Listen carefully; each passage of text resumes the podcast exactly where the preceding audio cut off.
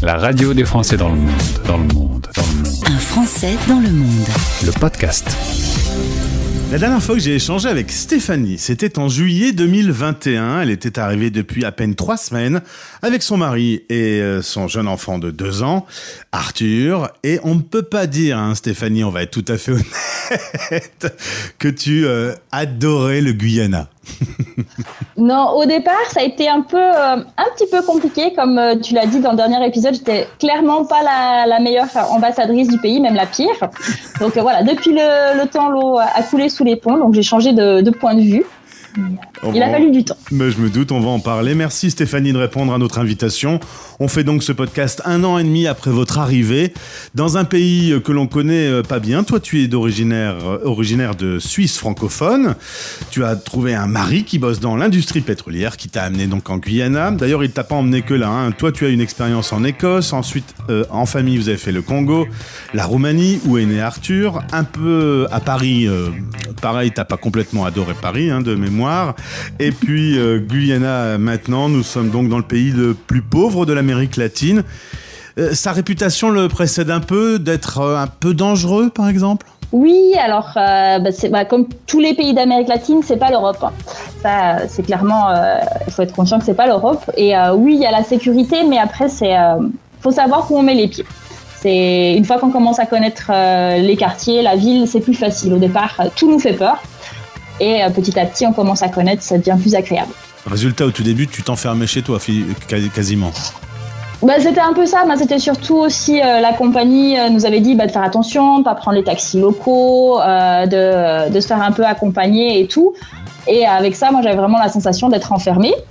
Et par petits bouts, on a, on a découvert en se perdant un petit peu, en demandant un peu aux connaissances qu'on qu'on avait pour savoir où on peut aller. Et finalement, ça fait moins peur que ce que, si- que, ce que paraît. Ah, je ne sais pas si j'ai dit correctement, j'ai un peu touché là-dessus, mais je pense que vous m'avez compris. La langue française, parfois, a des mots un peu compliqués à juxtaposer. Euh, il n'empêche que dans la maison où vous êtes, votre nouvelle maison, il y a comme des, des barreaux aux fenêtres. C'est quand même étonnant un petit peu, non? Oui, alors les barreaux aux fenêtres, ça fait vraiment euh, la sensation de prison. Enfin, ça, pendant longtemps, j'avais cette sensation de prison. Et finalement, là, euh, mon fils, il adore parce que ça lui donne une opportunité de plus à grimper. Donc c'est génial pour un enfant de 3 ans. Non, euh, mis à part ça, euh, toutes les maisons, on va dire, ont euh, des barreaux aux fenêtres pour question de sécurité. Alors je mets des- guillemets sur question de sécurité parce que ça dépend encore quel quartier on vit. Et franchement, si quelqu'un veut rentrer dans une maison, il trouvera toujours un moyen. Donc, Ouais. euh, voilà. Alors, euh, il a fallu un peu de temps. hein. Tu m'as dit, euh, je je vais revenir vers toi, et, et ça a pris un an et demi. Euh, tu as eu des moments un peu de, de down? Oui, alors bah, je pense comme chaque, euh, chaque expatriation, il y a toujours un peu. euh, bah, normalement, on dit la lune de miel et après, il y a le, le down qui vient. Moi, ça. Il n'y a pas eu trop eu le temps euh, lune de miel, le down est venu assez rapidement. Mais on va dire, j'ai j'ai bien touché le fond me dire, ok, qu'est-ce que je fous là? C'est quoi ce pays? À me dire, ok, maintenant, bah, je commence à me concentrer sur euh, qu'est-ce que j'aime bien ici, qu'est-ce qu'il y a. Et euh, le fait d'avoir rencontré des personnes, euh, notamment beaucoup de personnes locales, m'a aidé aussi à apprécier ce pays, à le découvrir d'une autre façon que seulement depuis, depuis ma fenêtre avec mes barreaux aux fenêtres. quoi. Plus de, de gens locaux que de Français expatriés. Alors des Français expatriés, c'est rigolo tu me demandes comme ça. Euh, bah, juste qu'il y a un mois en arrière, on n'en a rencontré aucun. Ah ouais, donc ouais, c'est difficile de se tourner vers eux euh, s'ils sont pas là. Voilà.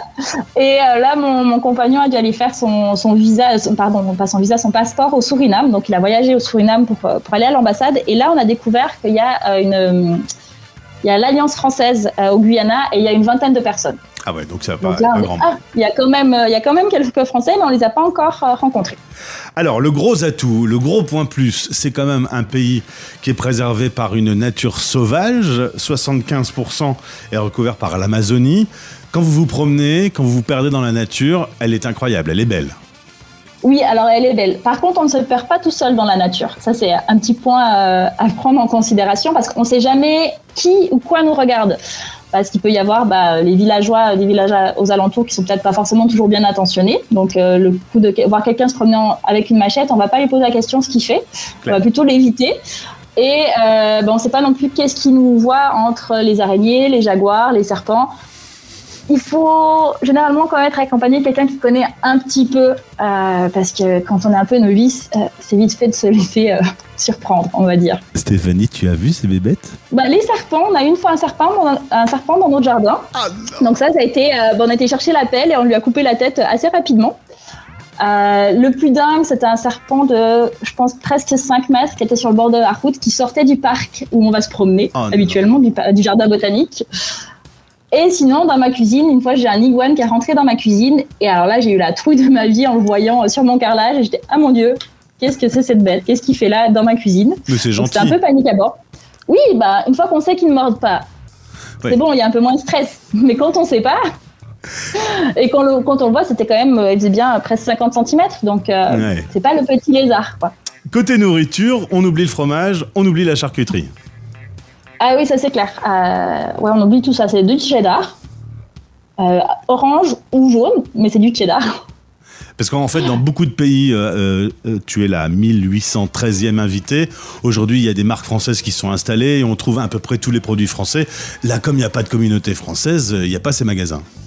Ah ben non, non ça y a pas. Et on m'a même contacté pour des cours de cuisine euh, pour, euh, développer ça au Guyana. Et je dis non, mais il n'y a, pas- il les aliments, il n'y a pas les, ingrédients pour, faire la cuisine française. Enfin, la viande, euh, il faut avoir des bonnes dents, comme je te disais hors antenne. Donc euh, on va se rabattre sur le poisson, le poulet, mais les bons steaks, euh, on oublie, on les trouve pas forcément. On essaye de temps en temps, mais euh, ouais, voilà, il faut avoir des bonnes dents. Quoi. Des fruits exotiques délicieux. Ah oui, alors ça, euh, ça on en a euh, en veux-tu, en voilà. Arthur va à l'école, euh, pareil, il y a eu une petite phase d'adaptation parce que ben c'est le seul français dans la classe évidemment, une classe où il n'y a pas de fenêtre, euh, où il fait chaud, euh, voilà. il- au début il fallait un petit temps d'adaptation pour Arthur. Oui, il a fallu un petit temps d'adaptation. Donc, quand tu dis pas de fenêtre, euh, c'est pas de, il y a des trous dans les murs, mais il n'y a pas de vitres. Donc, euh, ça, ça fait circuler l'air, mais il n'y a pas forcément de clim euh, pour, pour refroidir les caisses. Donc, mon fils ressortait euh, bah, trempé, en fait, trempé comme une soupe, tellement qu'il avait chaud.